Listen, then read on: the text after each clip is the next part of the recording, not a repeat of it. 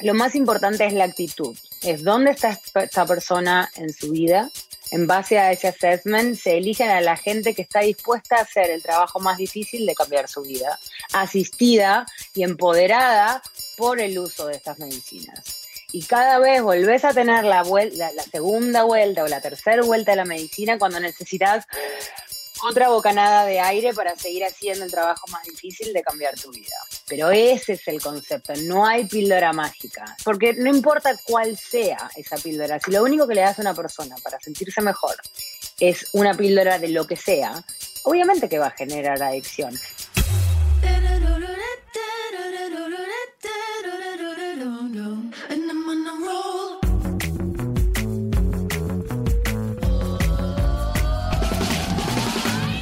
Hola, soy Fernando Trueba y esto es True Growth, un espacio para descubrir las historias de los emprendedores, ejecutivos y deportistas más destacados de México, España y Latinoamérica.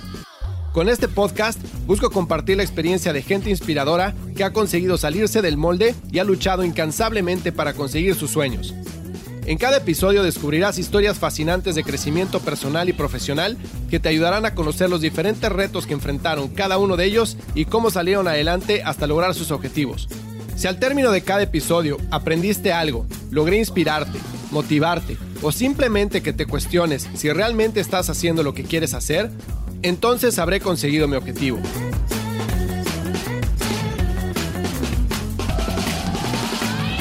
Hola, hola, ¿cómo están? Bienvenidos a un episodio más de True Growth.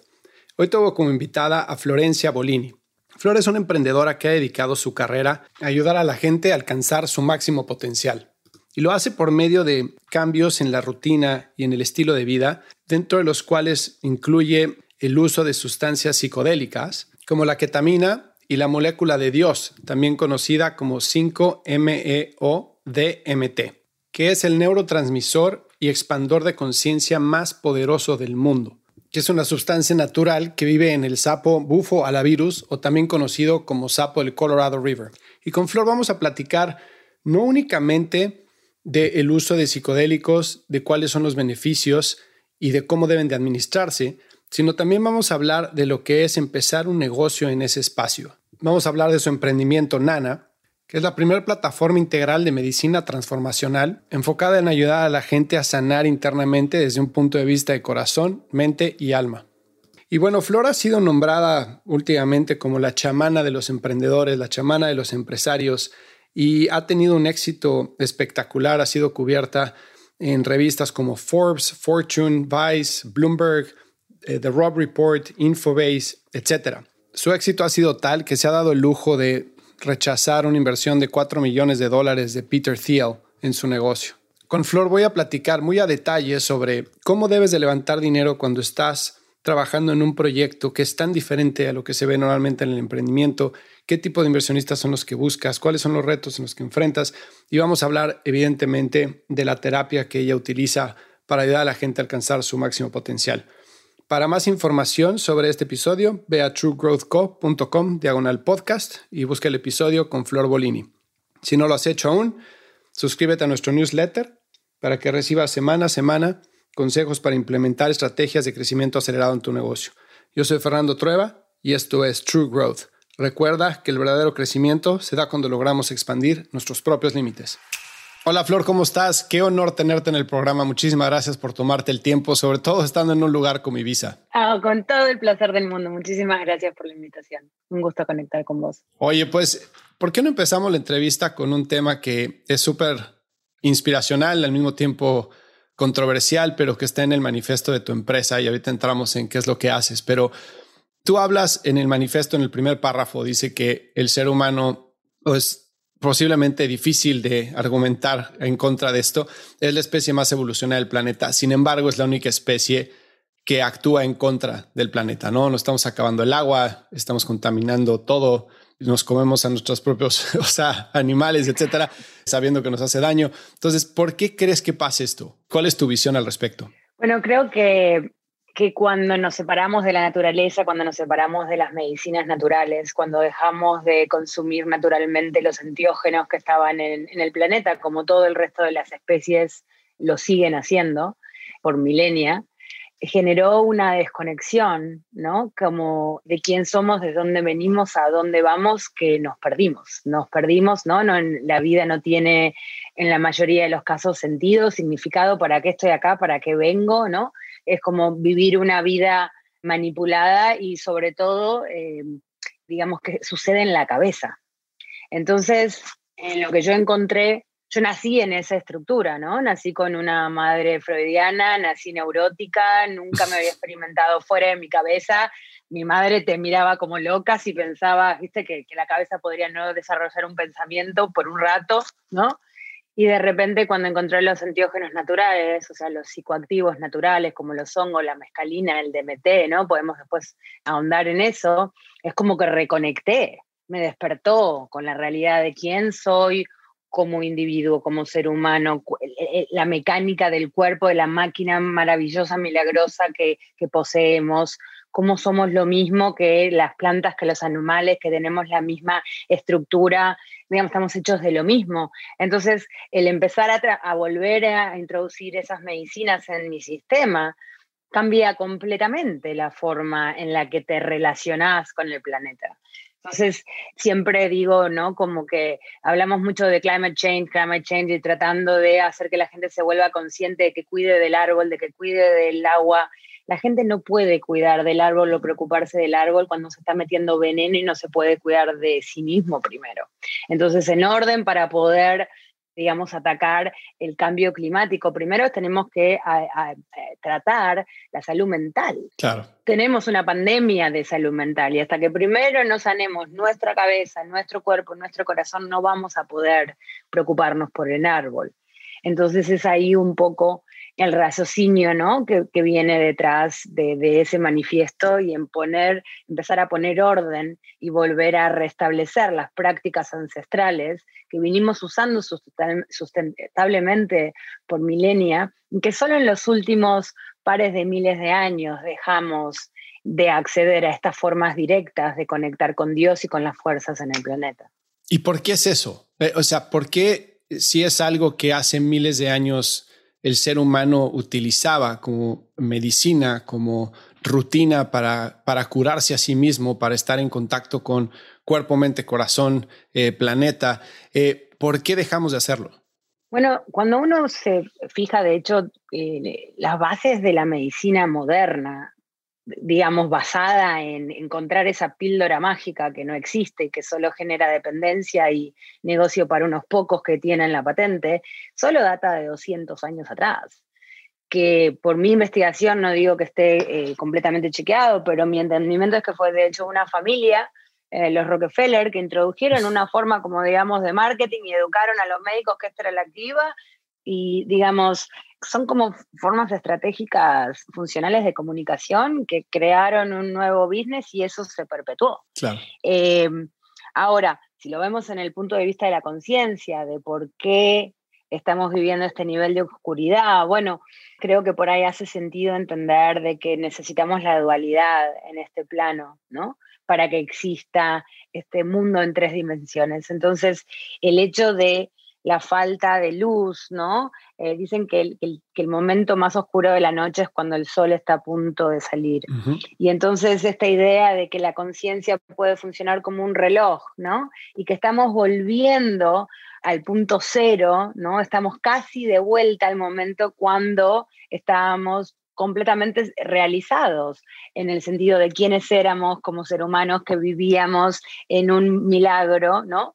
El hecho de que tanta búsqueda de ir a Marte, donde no hay ningún tipo de, posibilidades de que el cuerpo pueda sobrevivir o que la naturaleza pueda fluir cuando le sacas la gravedad, cuando en realidad vivimos en un ecosistema que está dado todo, ¿no? Que es, y, y, sin embargo lo estamos completamente destruyendo y queremos ir a tratar de hacerlo a donde nada vive, ¿no? Entonces creo que es un poco entender que la trayectoria que tomamos son las consecuencias de la desconexión y creo que esta es la oportunidad de que este momento no es casual, que justo ahora es este resurgimiento de las plantas, ¿no? De una manera, es el zeitgeist de nuestros tiempos y el timing es un poco, ¿no? O sea, estratégico, podríamos decir, como que siento que es la única opción que tenemos para no extinguirnos y entonces con, tu pregunta, que, que me encanta el abordaje,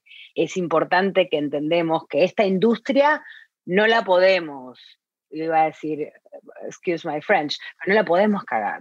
No puede ser que, que el greed que la codicia, que el, deseo del poder, del control, como se arruinó todo el resto de las otras industrias, se aplique a esta industria emergente que tiene el poder de empoderar a los seres humanos para que se sanen su vida, para que se alineen con su destino y por, sobre todo para que no nos extingamos. Si nos tenemos que extinguir, bueno, también así es, ¿no? O sea, es parte del cuento, la muerte no es diabólica como se nos ha contado, la exploración para quienes hemos tenido las posibilidades y el coraje de explorarlo. La exploración ¿no? de los estados místicos o de, conciencia expandida te muestran que no hay nada más extraordinario que la vida más allá de esta dimensión. Entonces tampoco es que, bueno, es un dilema, pero sí me parece que es importante por lo menos cuando vamos, cuando nos vayamos, que estemos bien claros a dónde vamos, de dónde venimos, cuál es nuestro linaje, qué camino dejamos. Y creo que todas estas cosas se pueden poner en su lugar trabajando con estas moléculas que nos ayudan a, realizar, ¿no? Quiénes somos, por qué venimos, a qué estamos. Así que ya. Y hay algo que, eh, un punto central de lo que mencionaste, por lo menos en mi punto de vista, es el tema de greed, ¿no? De avaricia que creo que el estado en el que estamos el día de hoy como planeta, sin ponerme muy filosófico, es el resultado de la avaricia incontrolable del hombre por poder y por dinero, ¿no? Eh, si pensamos, obviamente, el crecimiento de las industrias farmacéuticas es lo mismo. Si hablamos de por qué hace cientos de años la mujer tenía un rol secundario en, en la sociedad, no podía votar, no podía tomar decisiones, es lo mismo, es, es la obsesión por control, por poder y por dinero del ser humano, que históricamente ha sido controlado por el hombre, ¿no? Entonces, una de las preguntas que me, que me surgen es, dedicándome a ayudar a empresas a crecer, a startups, trabajo mucho con inversionistas, ¿no? Y, y siempre, o sea, el inversionista invierte por un retorno de inversión, ¿no? Y ese retorno de inversión, pues depende de un crecimiento de un negocio. Entonces, ya en cuanto al enfoque de tengo que tener mi dinero de vuelta con cierto incremento de lo que puse inicialmente, es el centro del negocio, entonces ya la toma de decisiones es muy diferente a cuando no existe capital externo, ¿no? Entonces, cuando dijiste en esta industria no la podemos cagar, pero al mismo tiempo se está levantando dinero, ¿cómo piensas manejar ese balance entre levanto dinero eh, y ahorita entramos a tu journey de levantar dinero que me parece espectacular, pero levanto dinero, pero al mismo tiempo, ¿cómo mantengo el control para que no me exijan que tengo que crecer tanto mes a mes y ese crecer tanto mes a mes probablemente me, haga tomar decisiones que no quiero tomar?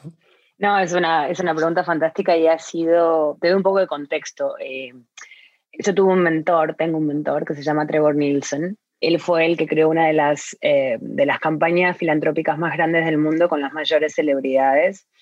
Eh, ¿no? manejaba la plata filantrópica de Madonna, de Bill Gates, Bono, you know, eh, Angelina Jolie, you name. Y después de muchísimos años dijo, la filantropía no funciona, es un black hole, ¿no? Entonces fue y creó un fondo de impacto social con el, el nieto de Warren Buffett. Y fue en ese contexto que lo conozco. Y cuando lo conozco me retira como mujer de medicina y me guía me empieza a mentorear para ver cómo yo iba a cambiar la escala de lo que había aprendido como mujer de medicina por los últimos 10 años. Entonces me manda a hacer due diligence en biotech, ¿no? Me voy a Israel, empiezo a entender realmente cómo funciona esta industria y digo, wow, estas personas no prueban las sustancias o las drogas que, legalizan. Y en este caso, esto no aplica a psicoactivos. Entonces ahí es que entendí cuál era lo que yo podía contribuir a la industria, que es estas sustancias requieren companion software, ¿no? Y requieren un nivel de cuidado que es 100 veces más intenso que el nivel de cuidado o el user experience que tenés en lo que es Western Medicine, que es nulo, ¿no? Entonces es como la antítesis de lo que necesitas para que estas medicinas sean efectivas, no traumáticas, sino adictivas. Entonces, en ese contexto es que entiendo que para seguir avanzando mi misión, ¿cómo uso el poder del capitalismo para avanzar mi misión? No para hacerme rica. Claro. ¿sí? Entonces, desde ese lugar es que decido armar una empresa. Toda la industria en aquel entonces del psicoactivos era non-for-profit y éramos como todos que veníamos pidiendo limosna a ver si alguien te regalaba algo, ¿no? Y yo digo, bueno, no, usemos el poder del capitalismo para avanzar la misión. La parte interesante fue cuando realmente llego a la cancha, cuando me saco el sombrero de mujer de medicina, me pongo el sombrero de mujer de negocio, cambio la responsabilidad fiduciaria de mi LLC y le pongo que sea primero mission first, profit for investors second. Ok. ¿sí? Y desde ese lugar salgo a levantar dinero con este estandarte. Para mi sorpresa, como vos decís, la mayoría de los inversores que encontré estaban más interesados en cuál es tu evaluación hoy, cuándo va a ser público y cuál va a ser tu evaluación la semana que viene. Pocos encontré que realmente estaban interesados en invertir en curas, en infraestructura que esta industria necesita para poder emerger y poder dar el cuidado, el nivel de calidad de cuidado y servicio que se requiere para que estas medicinas realmente sean transformadoras. Hay también una gran eh, estigma y también desinformación y el hecho de que por ahí también la solución que nosotros traemos a la mesa habla del resultado de décadas de trabajo anecdótico de mano directa con los psicoactivos más potentes que estamos años luz de lo que por ahí los estudios clínicos están dando hoy, cuando estás mirando solamente los aspectos biológicos de qué sucede en un grupo muy pequeño, ¿no? Entonces, ha sido bastante heartbreaking eh, y entender cuál es la conciencia que hay detrás de la mayoría del dinero que está dando vuelta por allá. Tomé un pacto eh, conmigo de no tomar dinero de gente que no respeto o que no admiro. Eso ha dado como consecuencia de que vamos mucho más lento y que uso el dinero de una manera mucho más estratégica que vengo de un país de desarrollo, de donde yo vengo la atamos con alambre, podemos hacer un montón con muy poquito y confío que lo que tengo es lo que necesito en este momento para seguir avanzando hasta el próximo. Y no dejo que me agarre el pánico, no dejo que venga el Silicon Valley Rush, que tengo que estar corriendo y hacer todo para allá, porque si somos una empresa de salud mental, tenés que empezar por casa, porque si no, no podés hold space for anyone else. Entonces, ha costado mucho encontrar también equipo ejecutivo de alto nivel, que entienda que por ahí hay otras formas de hacer las cosas, como por ejemplo desarrollar un proceso análogo primero, porque no es una no es tan simple como, bueno, te llevo de A a B. No, es muchísimo más compleja. Una solución a escala para empoderar a la gente a cambiarse su vida, para poder estandarizar el proceso que de nuevo no es la toma, la ingesta de la sustancia, el proceso en sí. Eso es solamente 20% de nuestra solución, ¿no? Existe, es todo ese proceso y entourage of practices que hace que esto se vuelva como un booster, ¿no? Como una fuerza, como te da coraje, te da la fuerza de hacer los cambios que se requieren para cambiar tu vida.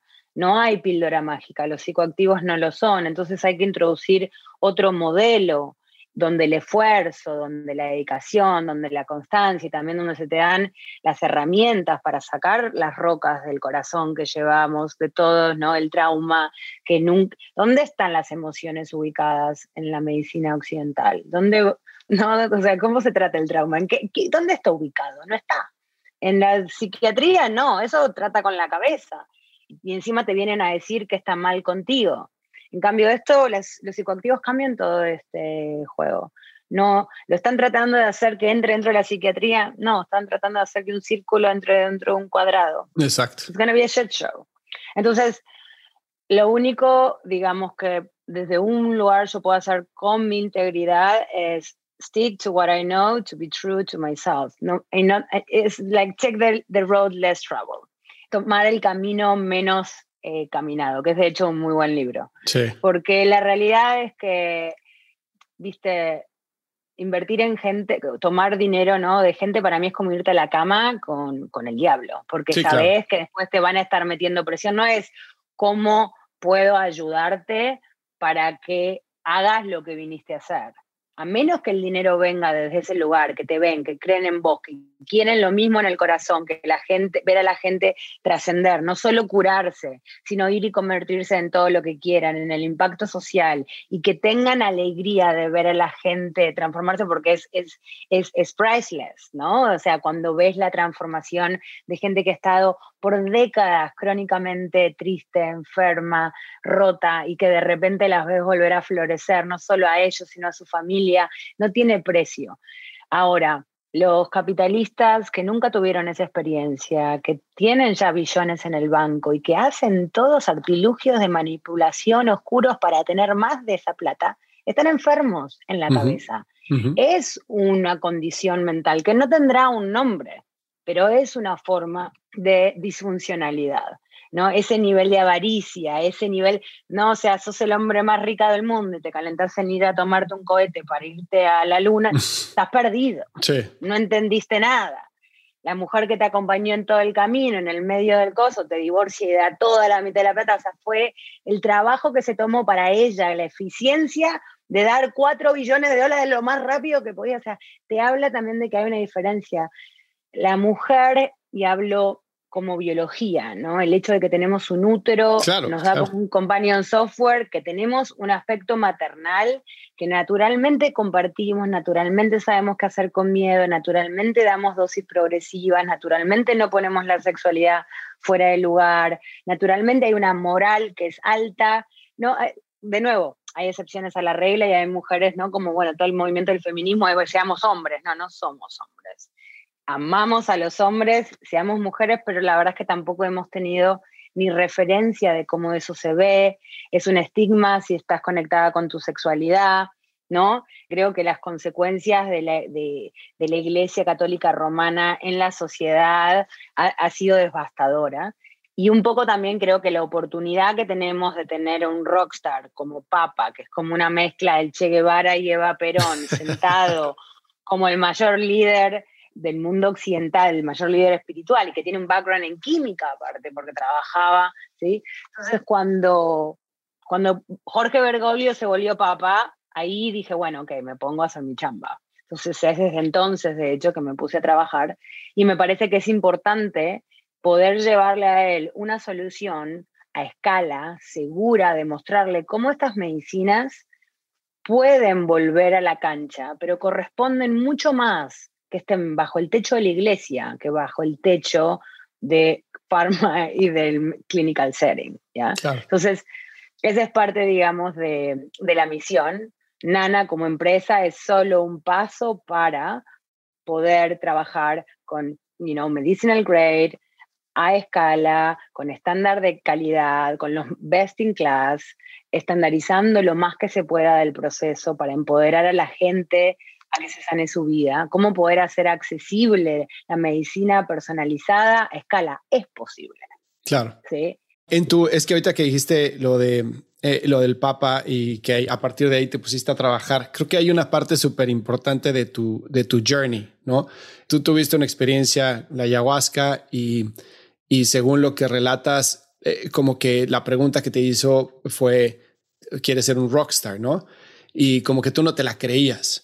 ¿Podrías platicar un poco de cómo fue tu journey de, al principio de la entrevista hablaste de yo tuve una mamá normal como cualquiera, crecí en un marco como cualquiera y de repente llegaste a esto, ¿no? Entonces, ¿cómo fue tu journey de transformación? Esa sería la primera parte de la pregunta. Y la segunda parte es, ¿cómo ese journey se puede igualar o simular para la gente que va a estar como audiencia de, de, de, Nana y de, y de los psicodélicos, ¿no? O sea, ¿cómo se puede hacer que alguien primero tenga la conciencia de necesito ayuda, que eso es lo más complicado que hay, eh, como de darme cuenta que estoy mal, necesito hacer algo. Dos, romper todos los paradigmas que tengo de me criaron diciendo que o sea, el camino es este y que todo lo que está fuera de este camino es el diablo y que si lo hago en mi casa ya no me quieren y que cómo, cómo es que me atrevo y la sociedad, etcétera. Romper ese paradigma para después decir lo voy a probar y lo voy a intentar, ¿no? ¿Cómo crees que, o sea, nos puedes platicar un poco de esa parte? Sí, claro. A, ver, uno siempre puede hablar de su experiencia y creo que también es en base a eso que sale la empatía, ¿no? Entonces, en mi caso, como bien decías, ¿viste? es una madre psicóloga, freudiana, crecí muy estimulada, sin fe, fui directo a política y eventualmente cuando pruebo ayahuasca, eh, radicalmente cambia el curso de mi vida. No solo que entendí que no era mi cabeza, sino que me pone en esta búsqueda pasional o formas ancestrales de sanar. Y me, mudo a, me mudo a India, me meto en la ayurveda, me meto en el chamanismo, me meto en el africanismo. Y, cada vez que tomaba la medicina, ¿viste? yo era mostrarme, ¿no? ¿Qué, qué, vengo a hacer? ¿Por qué soy tanto? ¿Por qué tengo tanta energía? ¿Qué se supone que tengo que hacer con mi vida? Y eso yo creo que es lo importante que, que tienen las plantas, que por eso cambia, tiene que cambiar todo el sistema médico para que funcione, que es, te da el insight a vos. La inteligencia que estás tomando, que tienen los antiógenos, te da lo que vos necesitas. Y esto no tiene que ver con el control. Al revés, es la cabeza poder rendirse a una inteligencia superior y es en ese proceso que te bajan las fichas que te tienen que bajar a vos. Entonces, dentro de cuando yo empiezo a preguntar, ¿no? O sea, o le, empezás a, primero, bueno, como te digo, el, y por ahí trabajando un poco tus preguntas al mismo tiempo, eventualmente logré hacer la planta cuando se me rompió el corazón, rompo mi compromiso, esa no era lo que, ¿no? Y son momentos claves. Cuando duele es realmente cuando cambiamos, son momentos de oportunidad, no es para decir, ay, no, le temo al dolor. No, es fantástico el dolor. Un montón de hormonas buenas se generan en el cuerpo cuando sentimos dolor, cuando sentimos placer. Lo mismo en la emoción. Entonces nadie crece en la fiesta. Crecemos cuando las cosas no funcionan. Entonces usar esos momentos para transformar. Cuando no me siento bien, cuando me siento que necesito fuerza, que necesito inspiración, que quiero limpiar la cabeza, ahí es cuando tomo medicina, ahí es cuando voy a plantas, ¿no? Entonces, primero empezar a encontrar, tengo esta herramienta, que puedo ir a un espacio en donde me conecto con fuerzas superiores, con mi ser superior, que soy lo más autorrealizado que voy a estar en esta vida, porque estoy externamente ingiriendo expansores de conciencia que me estiran la gomita como el rubber band de la conciencia. Y mientras estoy ahí, me caen todas las fichas que no te van a caer ni en una vida entera de terapia.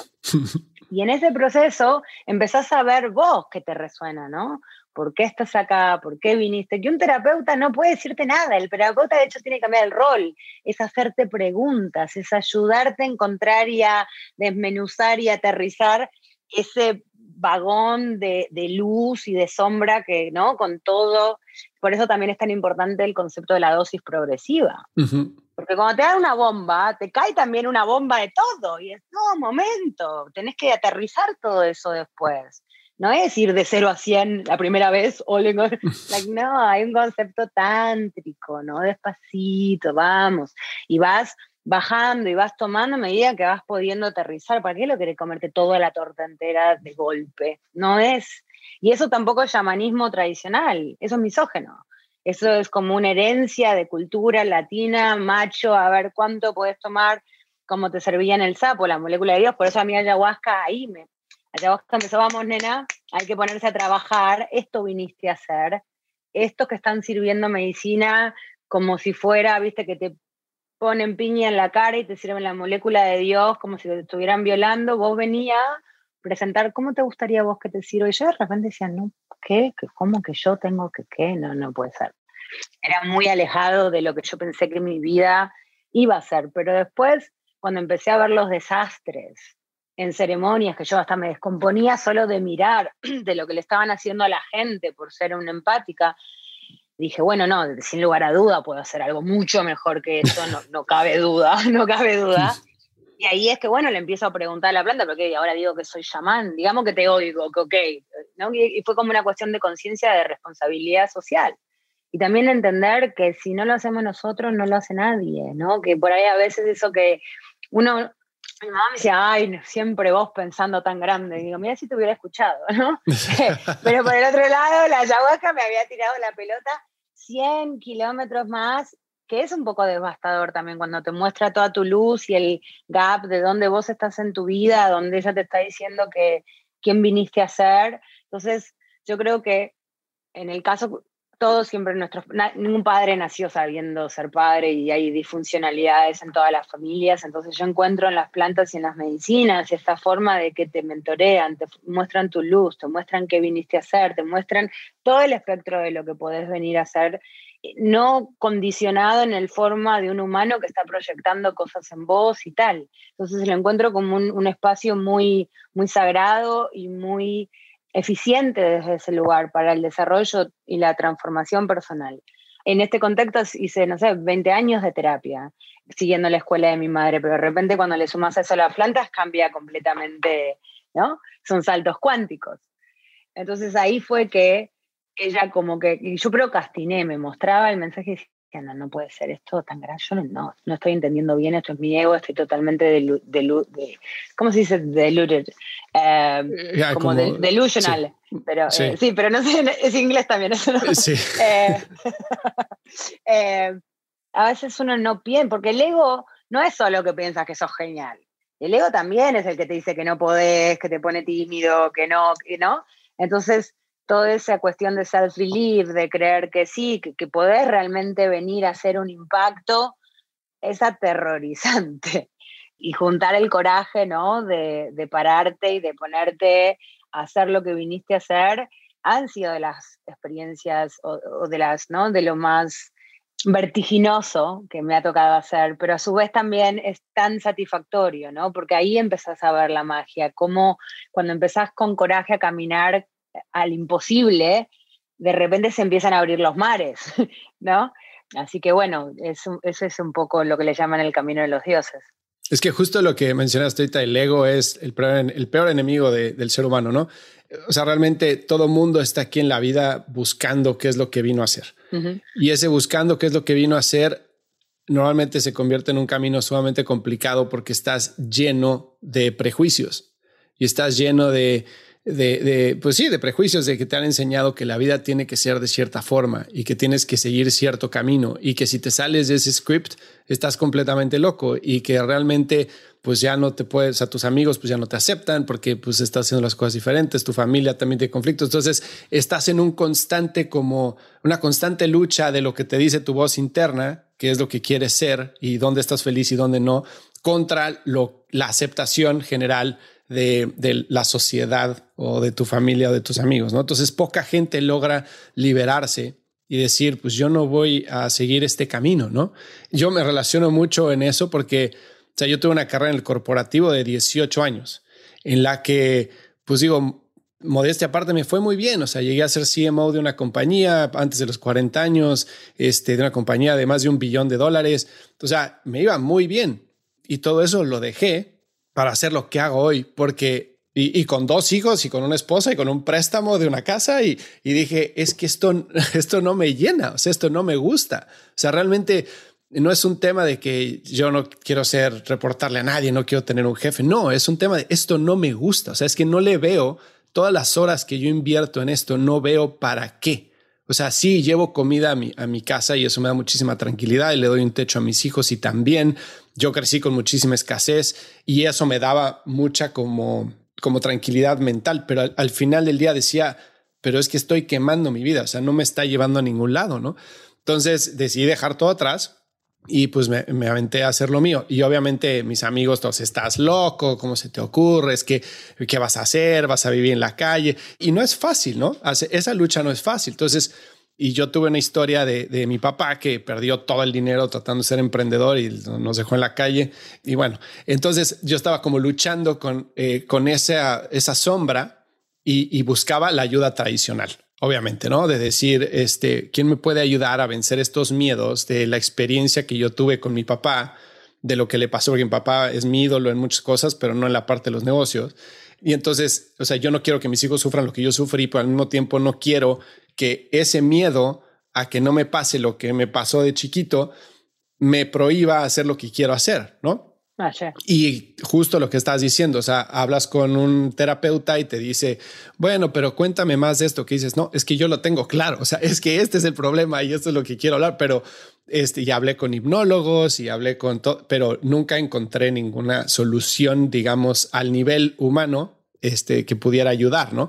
Entonces, yo encontré mi propia terapia diferente, obviamente, este, en hacer muchísimo ejercicio, en hacer meditación, en hacer introspección, en este, platicar muchísimo con mi esposa y en ser muy vulnerable. O sea, de, de, yo siempre fui muy hermético, mis amigos nunca les contaba nada. Entonces dije, voy a ser vulnerable. Entonces le cuento a todo mundo. Ahorita lo estoy platicando en el podcast y eso me ayuda muchísimo y me hace abrirme, ¿no? Pero cuando leí lo que tú hacías, yo decía, o sea, está increíble. Y lo primero que me pasaba por la mente es, pero a mí me educaron a que cualquier sustancia que no esté en el súper está fuera, de, fuera del alcance, ¿no? Si no está FDA approved, sino tal. Entonces me pongo mucho en los zapatos de alguien que está buscando una solución, pero al mismo tiempo tiene una muralla enfrente que dice, no, pues que si tú te metes a eso tan desconocido, ¿qué pasa si te vuelves adicto? ¿Qué pasa si después no puedes vivir sin eso? ¿Qué pasa si nunca regresas del viaje? ¿Qué pasa si a ti te gusta tu vida, tu familia, todo, pero imagínate que tienes una experiencia que te abre tal a otro mundo, regresas y ya no te gusta lo que tienes. O sea, creo que hay muchísimas cosas que la gente se pregunta antes de poder tomar una, una decisión de tomar una, este, psicodélicos, ¿no? Entonces, te quiero preguntar cómo se maneja eso en términos de negocio. ¿Qué tipo de gente, cómo se habla con la gente? ¿Cuál es el proceso de alguien para aceptar y tomar la decisión de, ok, aquí estoy, me voy a poner 100% vulnerable a consumir una sustancia que no sé a dónde me va a llevar? De hecho, es una gran pregunta porque lo más importante es la predisposición de la persona para cambiar. Hay mucha gente que le gusta ir y quejarse y ponerse ahí a quejarse y que le oigas que se queje. Y es, ¿querés cambiar o no? Porque si no estás tomando el lugar de alguien que sí quiere trabajar para cambiar. Entonces yo creo que eso es lo más importante, es la actitud, es la predisposición, es medir, poder evaluar en base eh, al assessment ¿Dónde está realmente esa persona? Estoy en víctima, la vida me sucede y, no, y ahí está. Bueno, entonces sí, ahí vamos a tomar, porque inicialmente tampoco no podemos trabajar con, con todos. Entonces el seleccionar a la gente que realmente está lista para hacer el trabajo, porque esto es el camino de guerrero. Esto es para todos, si están dispuestos o sea, todos estamos hechos de la misma máquina. Entonces, los enteógenos naturales funcionan, todos tenemos receptores de cannabidol en el, en el cerebro, las mujeres en el útero, ¿no? O sea, esto es, son cuestiones biológicas que son dadas para todos, pero la actitud, el coraje, la dedicación de, de poder hacer ese trabajo, yo creo que es lo más importante, primero. Entonces, dentro de nada, lo que hicimos también cuando introdujimos el, primer protocolo en el espacio para todos los compounds y que aparte también trata al, individuo como un todo. Entonces, no es solamente cuerpo, no es solamente mente, es también emoción y espíritu. Entonces, ¿cómo haces un assessment de estas cuatro partes del ser? En vez a este assessment, ¿alguna vez tuviste una experiencia mística? ¿Crees en Dios? ¿No? ¿Tenés eh, alguna forma de trauma? trauma sexual, adicción sexual. Es muy interesante ver también toda la relación que hay con los desórdenes mentales con cuestiones sexuales, que esto tampoco se habla porque tampoco, viste, no drogas, no sexo, no. sí, nada. Bueno, son las formas directas, es, es exacto donde sucede todo el quilombo, ¿no? Que son las formas directas de conectar con el cielo, ¿no? O sea, con, con estas fuerzas superiores, que por eso son tabú. Entonces es curioso también ver de que, bueno, la iglesia quiso mantener un cuento, no, no, no sé, el sexo no, las plantas tampoco, bueno, ahora tenés una bomba que está a punto de estallar, por eso el Papa, que para mí la ayahuasca fue, no es casual que te estamos poniendo a este, así que ponete a trabajar, y fue como, viste, se dice que Bergoglio tomó medicina eh, ayahuasca cuando él estaba en exilio, en los 30, entonces, bueno, para mí eso fue como, bueno, claramente, viste, cuando la metes de chilena al arco, la ayahuasca me mostró, esta es la oportunidad de meterla de chilena al arco, así que póngase a trabajar, señorita, y fue que, ay, ay, ay. Y, no, y la realidad es que en estos, desde entonces, casi hace 10 años, ha sido exponencial. El crecimiento, en todo, es como que cuando la naturaleza ama el coraje. Entonces, cuando vos decís, lo voy a hacer y empezás a dar pasos, aunque sean chiquitos, para tu transformación, el mundo se abre, las energías empiezan, magia sucede, porque es imposible de explicarlo coloquialmente de cómo, pero sucedió. Entonces, volviendo a tu pregunta, lo más importante es la actitud, es dónde está esta persona en su vida, en base a ese assessment, se eligen a la gente que está dispuesta a hacer el trabajo más difícil de cambiar su vida, asistida y empoderada por el uso de estas medicinas. y cada vez volvés a tener la, la segunda vuelta o la tercera vuelta de la medicina cuando necesitas otra bocanada de aire para seguir haciendo el trabajo más difícil de cambiar tu vida. Pero ese es el concepto, no hay píldora mágica, porque no importa cuál sea esa píldora, si lo único que le das a una persona para sentirse mejor es una píldora de lo que sea, obviamente que va a generar adicción, sea que sea una sustancia adictiva o no, porque en sí, digamos, sustancias naturales en sí no son adictivas, no es como la nicotina que oh, te, se detrepa, ¿viste? Pero también, si lo único que podés para relajar es es, el THC o la marihuana, te, te, estás fumado todo el día. Entonces, eso es una cuestión de entender que la experiencia, digamos, disociativa, el salirte de la cabeza que no para, es lo que uno busca y es lo que se vuelve adictivo.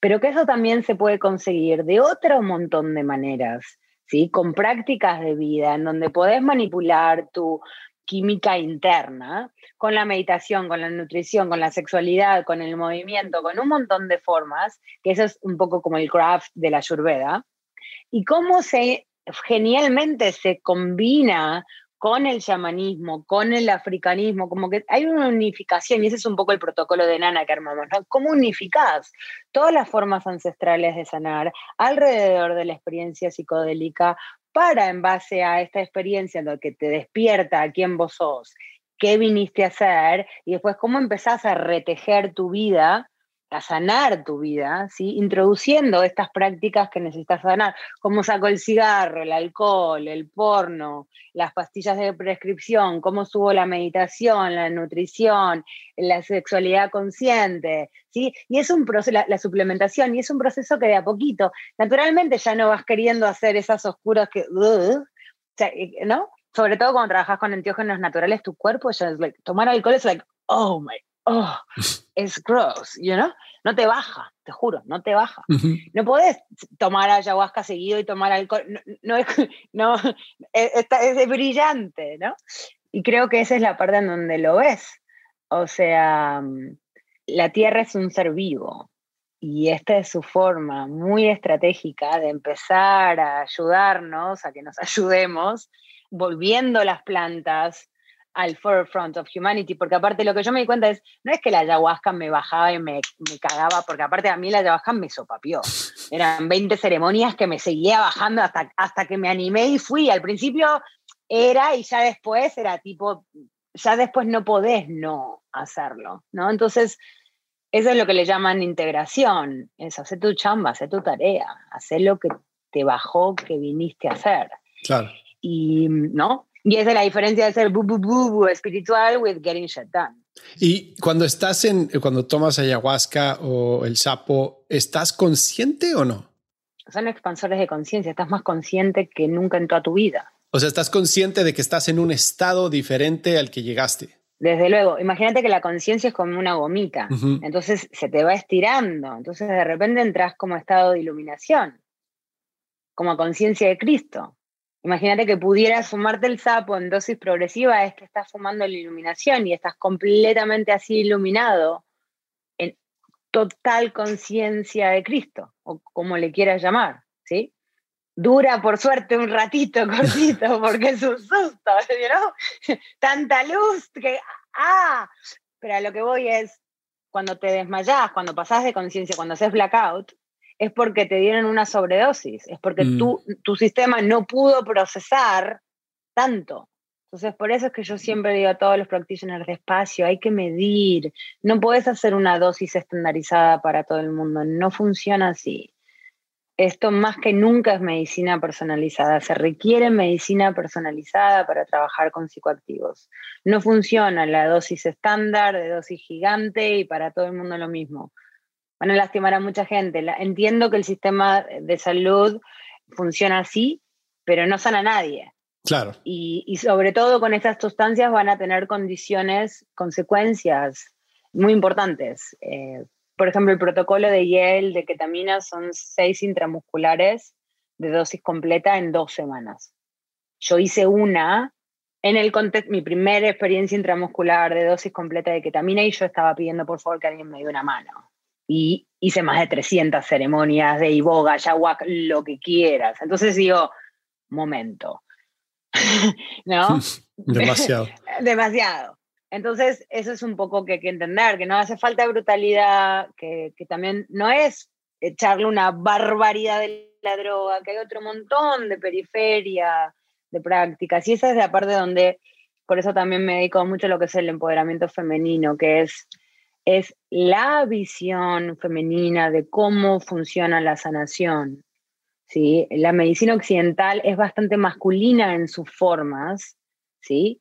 desde mi perspectiva. Y las mujeres, nosotros no vemos la sanación, lo vemos muy distinto. Para nosotros es integrativa, es comprensiva, hay todo otro montón de prácticas alrededor. El corazón, las emociones, es algo que nosotros nos sentimos cómodas, que está en el medio, que sabemos procesar. Entonces no es que, ay, no sé qué hacer con la emoción, entonces la saco. No, no hay corazón, no sé, no, solo trabajamos con la cabeza, todo compartimentarizado.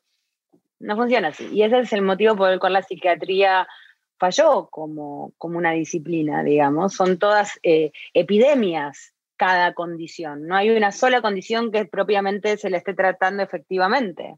Entonces lo que quiere esto muestra es que no entendieron cómo funciona la cabeza, no entendieron el rol que la cabeza aparte tiene en el resto del cuerpo, porque hay un montón de enfermedades comorbid, ¿cómo se dice? Eh, comorbid, um, comorbid to mental health, pero no relacionadas con la salud mental, o que depende, que resolves la salud mental y de repente estas enfermedades que venían de ahí se van. Y esto hay que entender que el corazón, a cierto punto en nuestra vida el corazón se rompe. normalmente antes de que tenemos seis o siete años y empezamos a acumular heridas en el corazón. Y nuestra personalidad se construye alrededor, ¿no? Como para protegernos y a lo largo de la vida depende tu coping mechanisms, ¿no? Bueno, desarrollarás algunas adicciones o tus clutches para subsistir, o te da un desorden mental o un dolor crónico. Entonces, el psicoactivo da esta posibilidad de empezar a sacar las rocas del corazón, de empezar a sanar el corazón, y es muy interesante ver cómo se empieza a acomodar la cabeza una vez que se sana el corazón. Pero la psiquiatría no hace esa conexión de que cómo el corazón o los dolores del corazón o el, trauma sexual afecta a la salud mental o cómo la falta de soltar energía sexual en el caso de la mujer también afecta a la salud mental. Entonces hay toda una correlación de emociones, de sexualidad, de energías que afectan la cabeza, pero que no están dentro de la psiquiatría.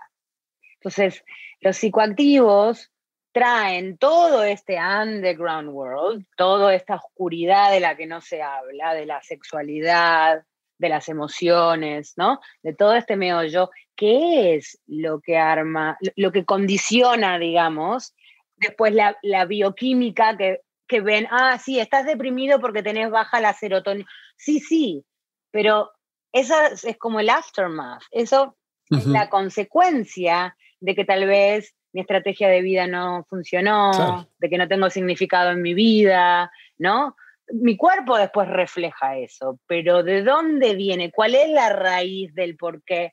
Entonces, ese es un poco el entender que es nuestra responsabilidad como mujeres to break this down for men. Claro. Porque naturalmente nosotras es nuestro lenguaje naturalmente, por eso nosotras eh, damos a luz, cargamos el bebé, naturalmente tenemos ese lenguaje, esa, ese companion software. Los hombres tienen el otro, ¿no? Eh, tienen otras cualidades, son los protectores, los proveedores, lo que crean el espacio donde nos sentimos seguras, pero es volver a entender nuestros roles y jugar ese rol. Entonces, ¿cómo podemos introducir esta visión femenina dentro de esta estructura masculina? Y eso es lo que estamos intentando hacer con Nana, pero como te digo, el hombre también puede ser muy despectivo, ¿no? Y entonces si no es lo que quieren, pero está bien, porque en definitiva uno hace su trabajo para cumplir con su destino y siempre las cosas se, ordenan. Entonces ahí, ahí vamos, ¿no? Yo creo que lo importante es tener esa determinación y esa persistencia y que uno no, no, no es en base al querer simpatizar. Siempre la gente más que más ha contribuido al mundo ha, encontrado la mayor ah, resistencia. Entonces uno tiene que estar en paz con consigo mismo y tener esa convicción eh, en el corazón. Completamente de acuerdo. Ahora, tú has, tratado o trabajado con gente súper, digamos, poderosa, por llamarle así, ¿no? Desde un punto de vista, ya sean princesas, o sean abogados, o sean inversionistas, etcétera. ¿Cómo fue tu camino de aquella vez que estabas en esa ceremonia en la que eh, quien estaba administrando el tratamiento estaba agarrando a puñetazos al, a la persona que estaba recibiendo el tratamiento y que dijiste, no, para, para, para, para, y, pero ahí estabas como empezando y te diste cuenta que, que ibas a hacer dosis más pequeñas, ¿no? Este, que si esa persona creo que estaba administrando 100 miligramos, iban a ser 5. Entonces, de ahí, de que te das cuenta que tú lo puedes hacer mejor, a que llegas a tratar a gente de muchísimo poder, ¿cómo es ese camino? Bueno, en realidad siempre estuve rodeada por gente de mucho poder toda mi vida. Mm. A donde iba siempre, you know, es como que conocía a quien tenía, siempre había quien había que conocer y, y era tanto así que siempre decía, no puede ser que esto sea suerte, ¿no? Entonces, para el punto cuando, cuando empiezo a servir medicina, ya conocía a toda esta gente, ya me había relacionado con todos ellos. Mm siempre, nunca tenía nada que vender, siempre tenía algo que ofrecer. I'm a giver, I'm not a taker. Entonces, esta gente me confiaba, me quería, siempre me, me encontraba, no sé, o llena de energía o inspiradora y de repente cuando empecé a hablar de, porque nunca tuve la idea de, dedicarme a hacer esto, fue como que todo surgió muy orgánicamente de lo que me empezó a ayudar a mí y me empezó a cambiar a mí, lo empezás a compartir con la gente que querés, es como que ciertas, esto se ve en todos los humanos, es lo mismo, ¿no? Una vez que algo te ayuda y te sana, venís y traes a todos los que más querés. Entonces este proceso se empezó a reproducir, you play it forward, ¿no? Entonces, eh, naturalmente, en esos círculos donde antes por ahí eh, los conocía eh, socializando, bailando, en planes, de repente las conversaciones cambiaron, era wow, tuve esta experiencia que me cambió la vida y por ahí estabas charlando de esto bailando, ¿no? Y eventualmente cuando empecé muy tímidamente a servir, de repente eh, fue también la empatía, cómo me gustaría que me sirvan a mí, ¿viste? Sabiendo qué tan terrorífico puede ser, qué tanto miedo da, que todos estamos nerviosos, no importa cuántas veces la hayas hecho, el que te muestra que no está nervioso está mintiendo. Entonces, poder crear un contexto de que, che, está bien, está nervioso. Una parte de tu cabeza no estaría funcionando bien si no estuvieras nervioso, ¿no? Como, it's okay. Y no tenés que tener a 30 personas mirándote porque no es acerca de vos el que facilita, es acerca de que la persona se sienta lo más cómodo para poder soltar y tener la experiencia más profunda de su alma. Entonces, requiere una cierta sofisticación de inteligencia emocional para poder contener a la persona, ¿no? Entonces también entender que quién es este que se cree chamán, que viene con la pluma en la cabeza y que, ¿no?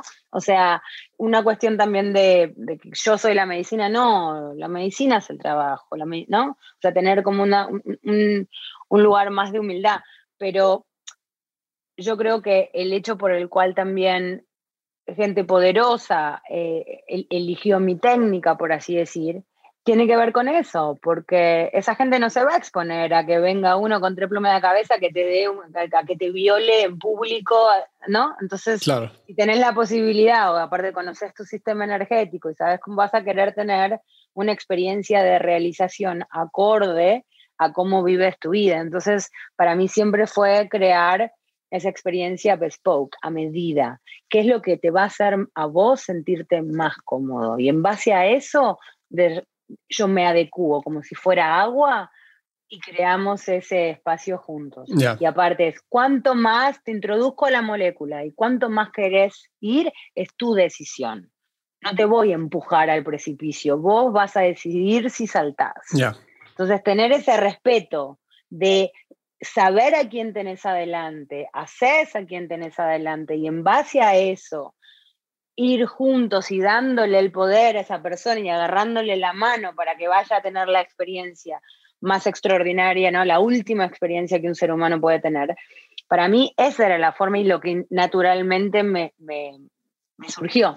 Entonces por eso es que, deduzco, tuve eh, ese tipo de, clientes. Pero también la realidad es que creo que son cosas que vienen en tu alma, ¿no? O sea, es una energía que manejas, siempre fue así, no es que yo lo que veo también es que hay un montón por ahí de, de practitioners que de repente se, ahora, ah, ahora soy famoso, ahora encontré una varita mágica que puedo viajar el mundo. Yo tenía esa vida antes, no es que me la dieron las plantas, lo otro fue como, bueno, una responsabilidad de ponerme a servir, pero en muchos casos yo creo que es importante no confundir no es que ahora, y, por ahí en el rockstar, eso era como la ayahuasca kicking my ass, onda. No hagas la vida de rockstar sin hacer el servicio. Hacer el servicio de rockstar, ¿no?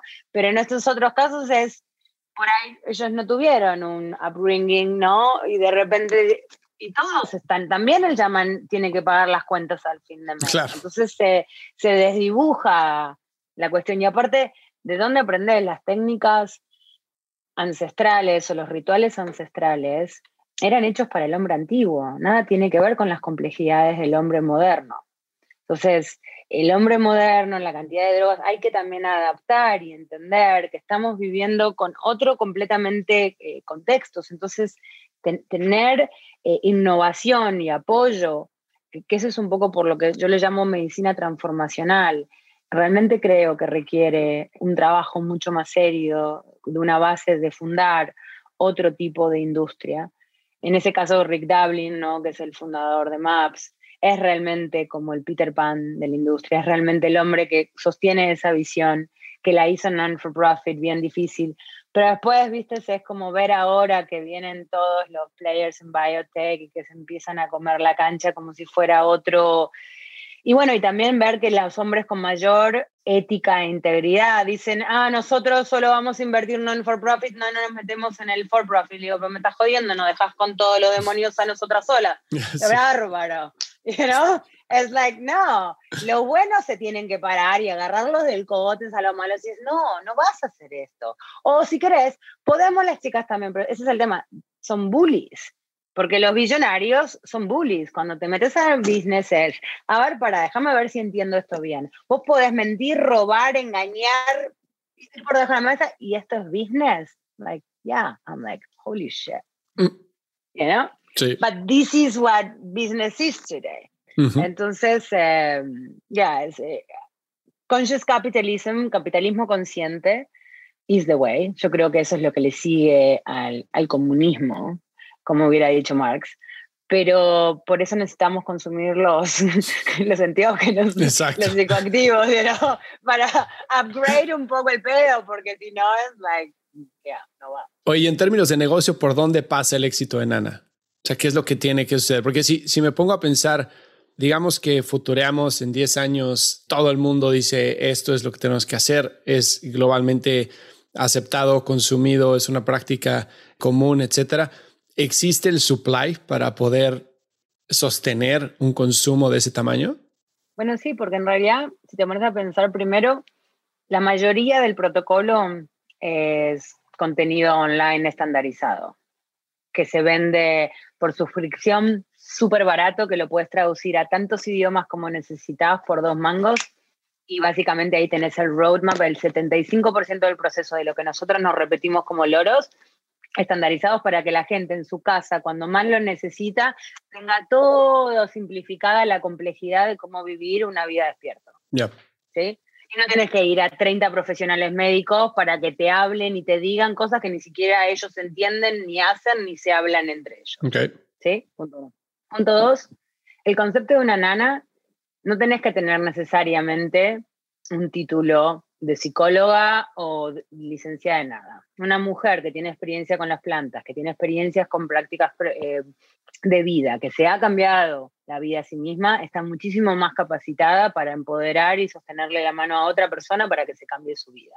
Entonces, desde ese lugar, ya el mismo proceso de vos ser un paciente, de ir por el proceso, de curarte, de sanarte, de transformarte, eventualmente te va cambiando la vida, te va cambiando tu profesión, te va cambiando lo que haces. Entonces, un montón de coaches, mentores, mujeres, la gente que se gradúa, que, que sigue trabajando, al servir durante tantos años, ves la transformación de la gente, ¿no? Muchos toman ese rol. Entonces, esto, naturalmente, la comunidad de nanas son es básicamente empoderar a la mujer para volver a tomar ese rol que teníamos ancestralmente en la sociedad como de sacerdotisa, si querés, ¿no? Que es la que sanaba con la sexualidad, con las plantas, la conexión con Dios, ¿no? Ser ese lugar que te nutre, que te recibe, que el hombre puede descansar y que toma la energía de nosotras. Volver a tener ese rol incluyendo la sexualidad como sanación, ¿sí? Dar las plantas. entonces, de nuevo, antes de la iglesia, el motivo por el cual la mujer se volvió propiedad privada del hombre y perdimos todos nuestros poderes es porque teníamos muchos poderes y todos estos poderes se nos fueron quitados, la sexualidad, las medicinas con las que trabajábamos y tal. Entonces esto es un poco de volver a claim y, restablecer el orden de cómo las cosas se iban dando, ¿sí? Y eso es lo que naturalmente ves que sucede cuando empezás a trabajar con plantas, que empieza a reorganizar no solo los muebles acá arriba, sino también tu sistema endocrino, un montón de cosas en el cuerpo empieza a cambiar. Es cierto que no hay investigación científica aún para validar todo esto, pero quien lo prueba lo ve, ¿no? O sea, está bien, puede que la ciencia tarde más, no importa, nosotros sabemos y entonces de nuevo, como te digo, es un movimiento, esa grassroots movement de empoderamiento femenino para que las mujeres volvamos a tener a tomar el poder de esto. Toda mujer es una priestess, seas una educadora, una sanadora, sea, ¿no?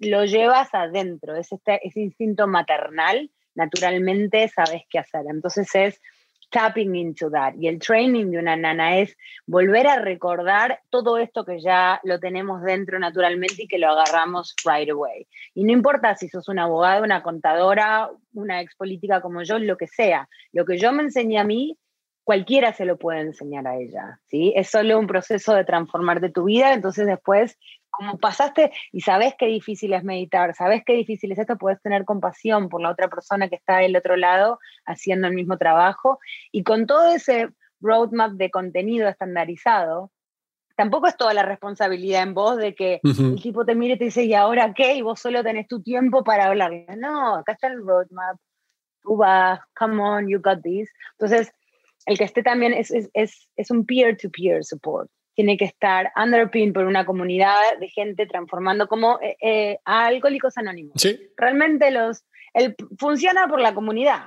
Al principio, de hecho, había el, el, que creó Alcohólicos Anónimos, eh, se curó con ácido, con el LSD, y no le dejaron incluirlo en los 12 pasos. Pero bueno, es, es el poder de la comunidad que lo que hace que uno pueda seguir transformando. Entonces, tenés, por un lado, la estandarización de contenido bien barato. Por el otro lado, tenés también recurso humano mucho más barato que profesionales médicos que no tienen ni idea ni práctica personal, ni tienen de dónde ir a aprender, eh, más que leer estudios científicos que no funciona. Vos tenés que tomar la medicina para poder ser bueno en lo que haces, con estas drogas en particular. Tercero, usar el poder de la comunidad y empoderar a la gente que ha ido por el proceso, que ha cambiado su vida, para que le pueda sostener la mano al otro que está haciendo ese trabajo, es mucho más cost effective, genera este sentido de belonging, funciona muy bien a escala. Yo no sabía si la solución Bespoke que desarrollamos por años iba a funcionar a escala y funciona mucho mejor, porque en vez de toda la responsabilidad en uno, de repente tenés un grupo de 10 tenés todo un proceso y que eso es lo que requiere. ¿no? Son procesos de dos, tres meses, pero en dos, tres meses o en seis meses, dependiendo de la complejidad del caso, ves a gente que hace 180 grados. Y over and over again, ¿no? Es como, bueno, la medicina dice serían milagros desde su perspectiva de lo que, que no deliver, eh, que no entrega curas, ¿no? Entonces, este, este roadmap me parece que es una forma, y después eh, tenés la, la, tercera parte que sería de las medicinas, ¿no? Los hongos crecen por todos lados. la marihuana, ¿no? La naturaleza es like endless, sigue y sigue y sigue. Y, y por el otro lado, por ejemplo, la ketamina es un cristal, ¿no? Entonces lo hacen en... Y, y, lo importante es entender que es, es un chiquitito que tiene, son tan poderosas que solo necesitas un poquito de eso para activar es después todas estas otras prácticas, todo este otro entourage, ¿no? Cómo accedo a mi corazón, cómo accedo a mis pensamientos, a mi cabeza, cómo limpio mi cuerpo, cómo cambio mis hábitos, usando este acelerador, ¿no? Este, expansor. Ya, el expansor sin la guía no es lo mismo. No, es solamente 20% de la ecuación. Ya. Entonces, de esa manera, envisiono, lo veo, digamos, eh, movimientos en, en, África, en India, las mujeres creciendo sus hongos en la parte de atrás de su casa, invitando a la comunidad que venga a su casa, sirviéndole el té, poniendo la música, todos compartiendo, sanándose a que ir a un bar a tomar alcohol, a tomar eh, eh, la droga más nociva que existe para el cuerpo, para el environment, o sea, ¿no? Es, es volver, es la nana, entonces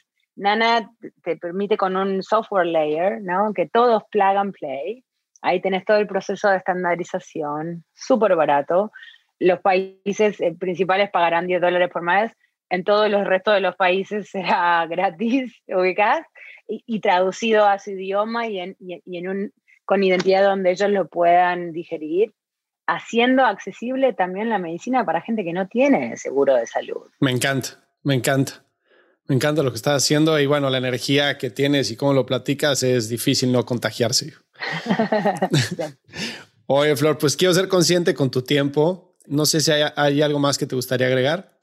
Yo creo que lo más eh, revolucionario de, de, todo es que, que todos somos únicos e irrepetibles, que todos tenemos un rol que jugar y que el día que te diste cuenta para qué viniste acá, es el día más importante de tu vida y eso es lo que uno tiene que buscar, esa es la búsqueda del día.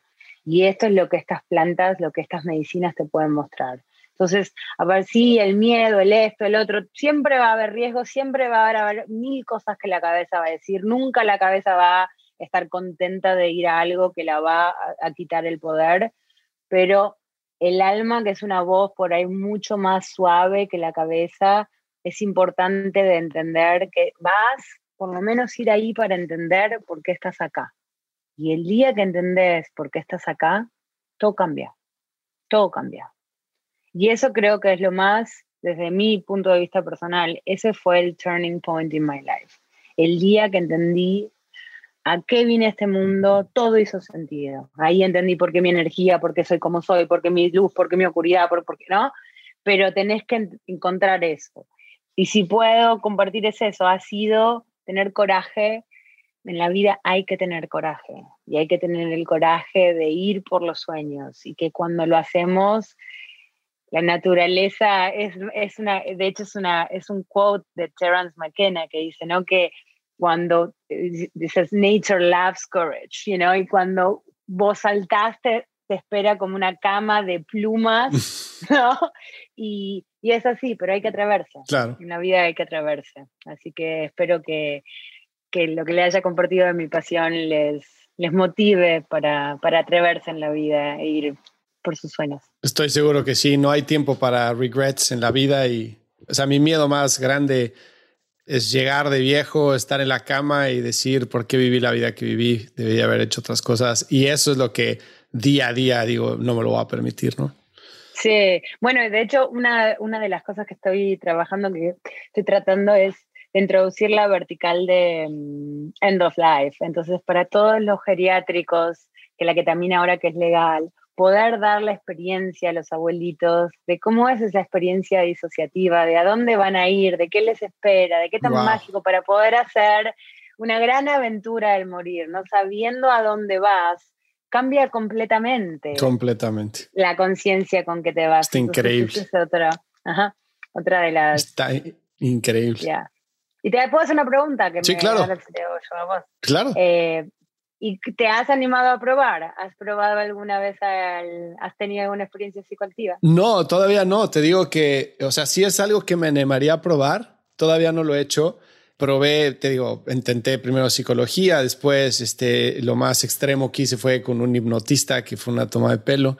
Y no, yo soy una persona que creció, yo no tomo nada de alcohol, absolutamente nada de alcohol desde nunca. Muy bien. Nunca fumé un cigarro, jamás. Inteligente. Este, mi vida siempre fue ejercicio, este, como muy saludable, etcétera. Entonces, para mí, siempre el concepto de, de droga y de cosas que alteraban tu forma natural eh, de actuar, de pensar, etcétera, siempre fue como muy lejano, ¿no? Recuerdo que una vez viviendo en Miami, mi experiencia más cercana con la droga fue, estaba, estaba tan estresado que salía a correr a la una de la mañana. Entonces me fui a correr, este, vivía en Fort Lauderdale y estaba ahí en el, en el waterfront, estaba corriendo. Era la una de la mañana, el único loco que estaba corriendo a la una de la mañana y se me acercó un tipo a ofrecerme droga. Es la única vez que me han ofrecido droga. Yo le dije, bueno, este tipo está idiota. O sea, estoy corriendo a la una de la mañana. O sea, ¿por qué voy a querer droga? Igual, o sea, no. Entonces, nunca, como que no tengo la personalidad de que nunca se me haya acercado, he tenido ni siquiera la oportunidad. Pero cuando descubrí todo lo que está haciendo, dije, o sea, sí es algo que haría. O sea, sí es algo que haría porque creo muchísimo en que, o sea, el ser humano no utiliza el 100% de su capacidad cerebral. Somos obviamente químicos y somos sustancias y, somos neuronas, etcétera, creo que muchísimas de las cosas que nos suceden o de nuestros traumas o de nuestros prejuicios, sí, evidentemente están pasados por la educación que recibimos, pero también son traumas hereditarios de generaciones anteriores que ni siquiera son culpa nuestra, ¿no? Entonces, el miedo, a las, el miedo a las arañas, el miedo a las serpientes, el miedo a las alturas, o sea, hay cosas que igual no te pasó nada, nunca a ti, pero que le pasó a alguien, ¿no? Y en tu familia. Y leí un libro buenísimo que se llama It Didn't Start With You, que deberías de leer, que habla de cómo se pasa por medio de, del ADN ciertos traumas que son sumamente fuertes, ¿no? Entonces, por ejemplo, después de la Segunda Guerra Mundial, todo el PTSD de lo que sucedió, cómo se va pasando hacia generaciones y que si no se arregla desde adentro, pues nunca puedes arreglarte como persona y vivir pleno, ¿no? Entonces, bueno, todo esto no lo he hecho, pero sí es algo que haría. Me encanta, fantástico, ¿no? Gran respuesta. Y me, encanta que, que, te atrevas hasta tener la conversación y sinceramente, sí, a lo que decías también de las constelaciones familiares te puede interesar de cómo nosotros afectamos, lo que hacemos hoy afecta a siete generaciones adelante y cómo estamos afectados por generaciones atrás. Y es interesante también ver cómo te baja eso con los psicoactivos, esta ancestralidad, porque también los muertos que en realidad no están muertos, Exacto. accedes a esos planos también cuando vas. Bueno, ojalá que, me encantaría, me encantaría que, que te animes a probarte avisos si voy a Austin. Austin, sí, avísame. Pero, pero dicen, hay otra quote que también esto tampoco soy yo, lo dijo, creo que fue Timothy Leary, que dijo, ir en la vida sin haber probado un psicoactivo es como ir en la vida sin haber hecho el amor. Wow. Así que hacer el amor, mis amigos, pero como siempre hay que buscar esa gran persona, despacito, con amor, no hay apuro, con respeto, ¿no? Son de las cosas más sagradas que vienen las dos de la mano. Y también eh, entender de que si bien todo el mundo la pone en una misma bolsa, son bien distintas. Hay sustancias, por ejemplo, todos los que son enteógenos naturales, que son moléculas químicas que aparecen en la naturaleza que te revelan el dios interno, esa es la definición de un enteógeno, no tienen nivel de toxicidad. entonces, técnicamente ni siquiera se puede ser considerado una droga. Ya. ¿Ya? Claro. Entonces, la ayahuasca no califica en ese, ¿no? Son expansores de conciencia naturales.